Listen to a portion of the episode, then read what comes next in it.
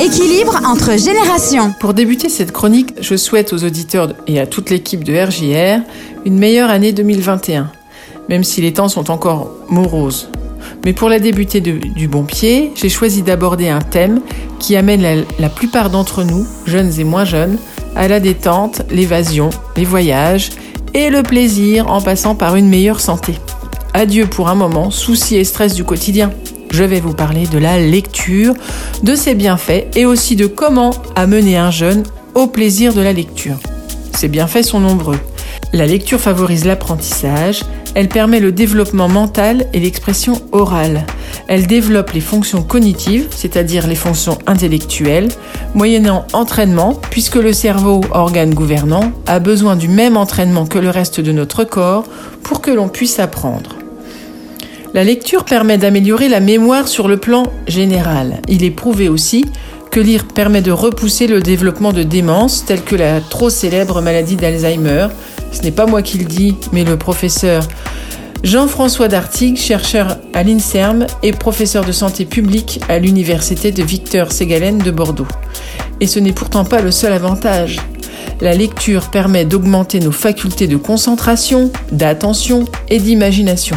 De plus, pour les gens qui éprouvent de la difficulté à s'endormir, la lecture représente une alternative de choix au sempiternel comprimé soporifique qui s'ajoute bien souvent à un cocktail déjà lourd et complet. Quelques pages avant le coucher permettent de relaxer l'esprit et placer le corps dans une position de repos pour un sommeil réparateur. Et discuter ensuite de ces lectures, c'est se remémorer ce qui nous a plu, expliciter ce que nous avons aimé construire un argumentaire, choisir les mots qui vont exprimer nos sensations. Bref, mettre en place tout un échafaudage qui doit tenir debout pour donner envie à l'autre. Et partager, bien sûr, c'est le fondement même de toute vie en société. Et si lire était tout simplement bon pour la santé En partant de ce constat, comment amener un enfant à devenir lecteur?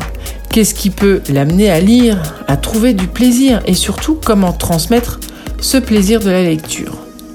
La lecture doit représenter un moment donc de plaisir, plaisir partagé dans les premières années de vie de l'enfant. Bien sûr, il y a déjà l'objet, le livre. Le trouver, aller le chercher. Il existe des solutions, médiathèque, bibliothèque, boîte à livres.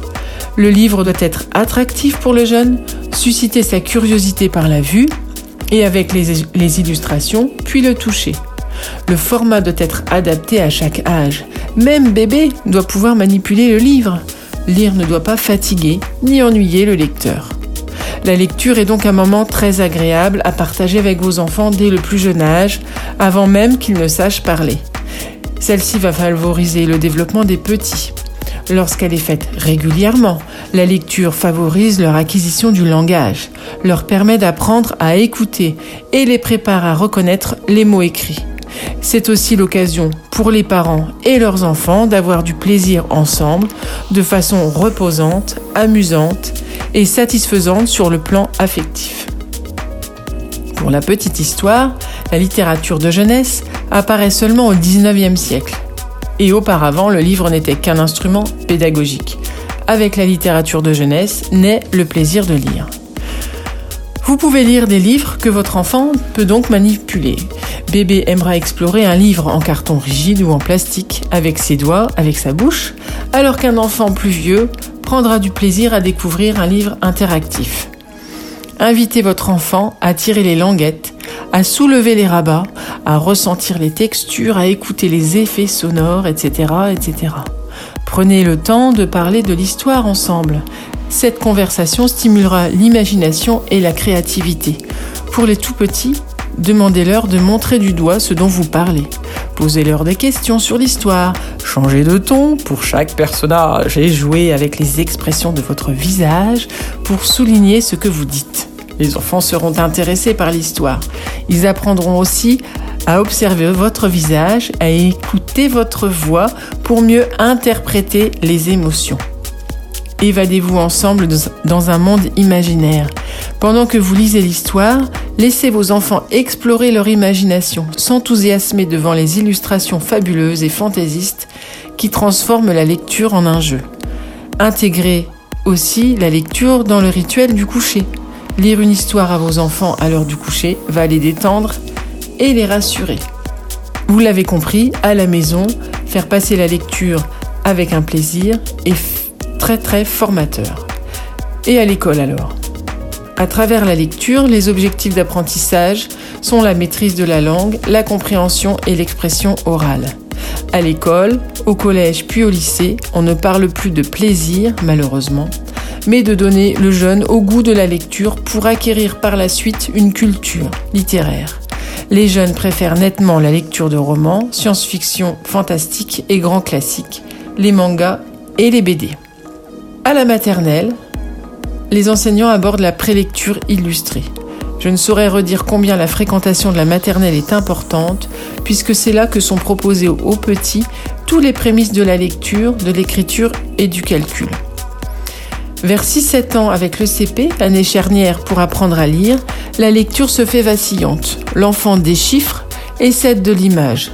Les programmes privilégient la méthode syllabique du B et A qui forment le son bas, par exemple. La compréhension de lecture est aussi très importante et abordée au CP. Plus tard, vers 8-10 ans, les enseignants, tout en maintenant une exigence sur la lecture à voix haute puis silencieuse, axe l'apprentissage sur la compréhension et la lecture, et les ados, et les adultes, me direz-vous. Eh bien, la lecture se maintient dans les champs des loisirs des jeunes, même si elle n'arrive que neuvième derrière la musique, les amis, les réseaux sociaux, le smartphone ou Netflix. Elle est toujours présente. C'est important. D'ailleurs, certains spécialistes comme Samantha Bailly, ex-présidente de la Charte des auteurs et illustrateur de jeunesse, considère qu'il n'y a pas incompatibilité entre l'usage des écrans et la lecture. Les ados sont tout à fait capables d'apprécier une bonne série et un bon roman de science-fiction. Bien sûr, le temps libre des jeunes est largement mobilisé autour de leur téléphone et leurs multiples activités, mais la lecture résiste.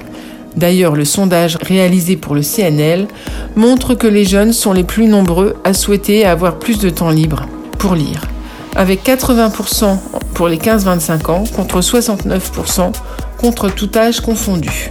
Comme nous tous finalement. Combien de soirs n'ai-je pas été tenté de troquer mon téléphone contre un livre?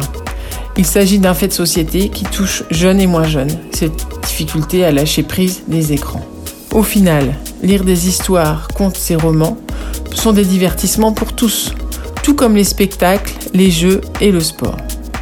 Et entre plaisir de lire, bienfaits et santé, la lecture a encore de beaux jours devant elle. À très vite!